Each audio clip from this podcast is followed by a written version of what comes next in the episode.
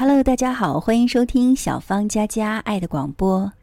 今天为您送出美文，来自于鲁先生所写的《不经意的千古一瞬》。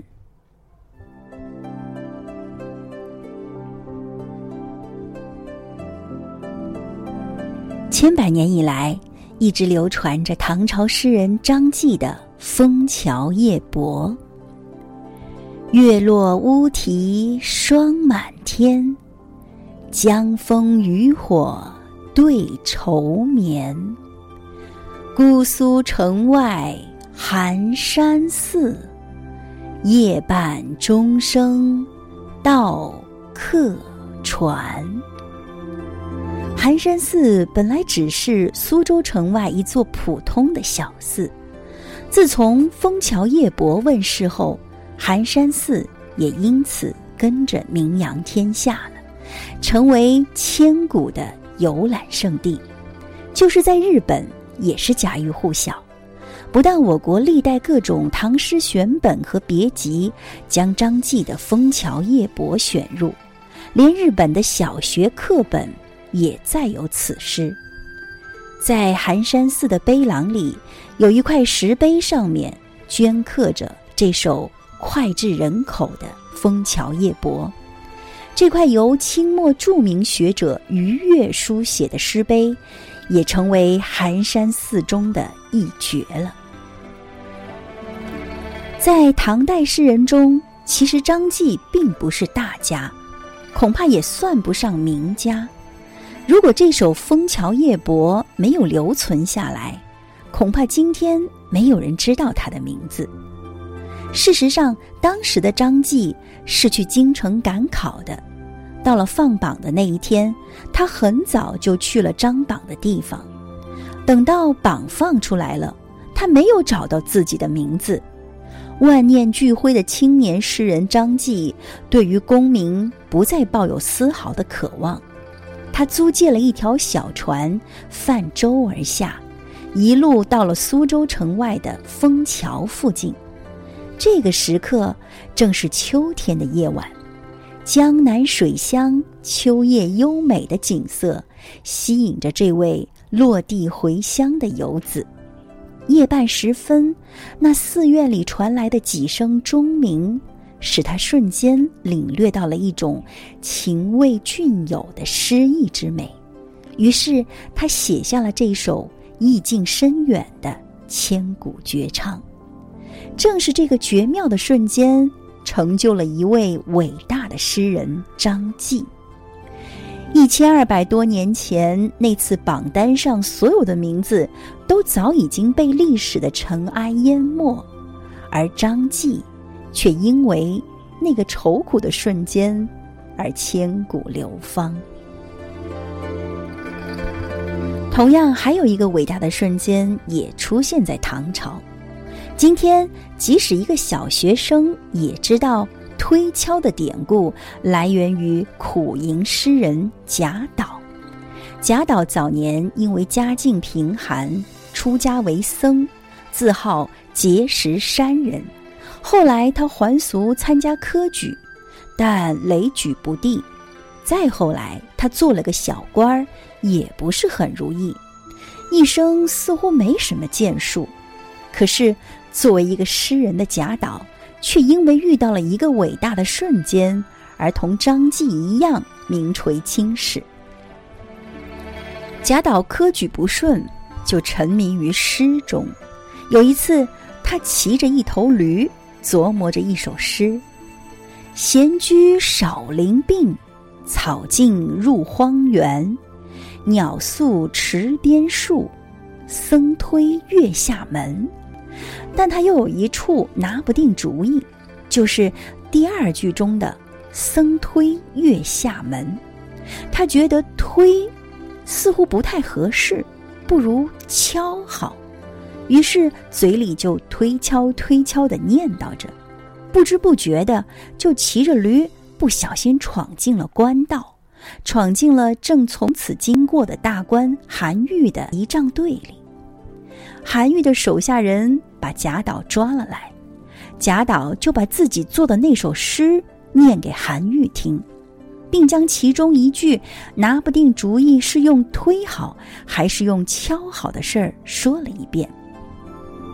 贾岛是幸运的，他撞上的是当朝的大文豪韩愈。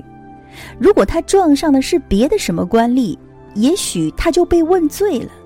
可是韩愈听了，哈哈大笑，对贾岛说：“我看还是用敲好，万一门是关着的。”推怎么能推开呢？再者，去别人家又是晚上，还是敲门有礼貌啊？而且，一个“敲”字，使夜静更深之时多了几分声响，静中有动，岂不活泼？贾岛听了连连点头，他不但没有受处罚，而且。还因此得到了韩愈的赏识和举荐，这样一个歪打正着的瞬间，不仅仅改变了贾岛的人生之路，更使青年诗人贾岛因此而名噪一时，也成就了中国历史上有名的一段佳话。其实，在我们的生活中，难道没有那样听到钟声的机缘？或者没有巧遇高人大家的时刻吗？一定有。我们每个人的一生中都会遇到很多这样的瞬间，只是看我们是否懂得珍惜那一刻了。圣经上说：“忘记背后，努力面前的。”不管我们的人生路途有多坎坷，也不管你现在过得是否如意，我们都应当怀有一份积极的心态。努力做好每一个今天，把握每一次机会，也许有一天，你也会收获一份意外的惊喜与甘甜呢。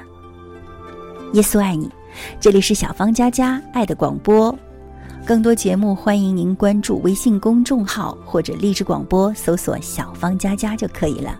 我们下期节目再会，拜拜。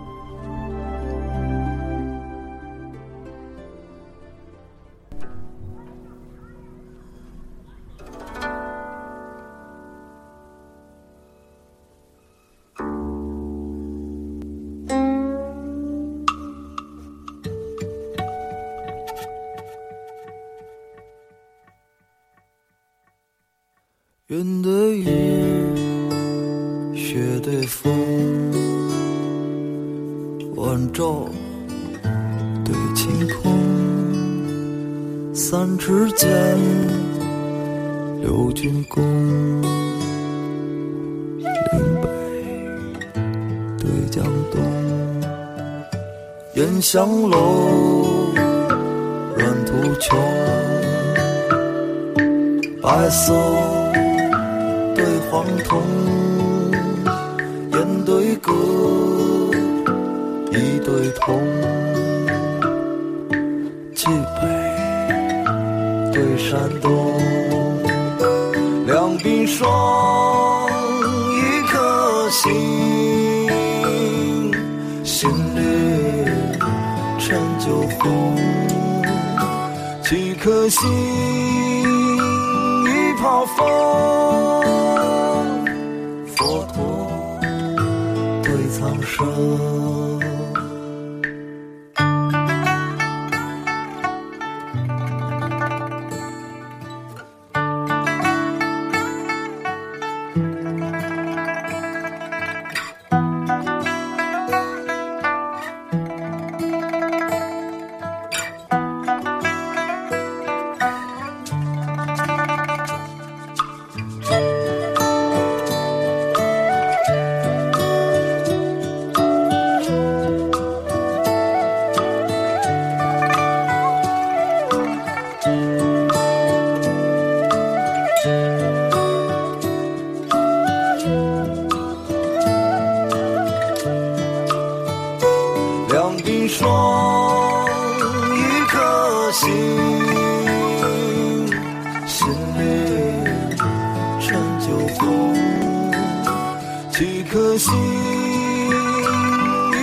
一泡风，佛陀对苍生。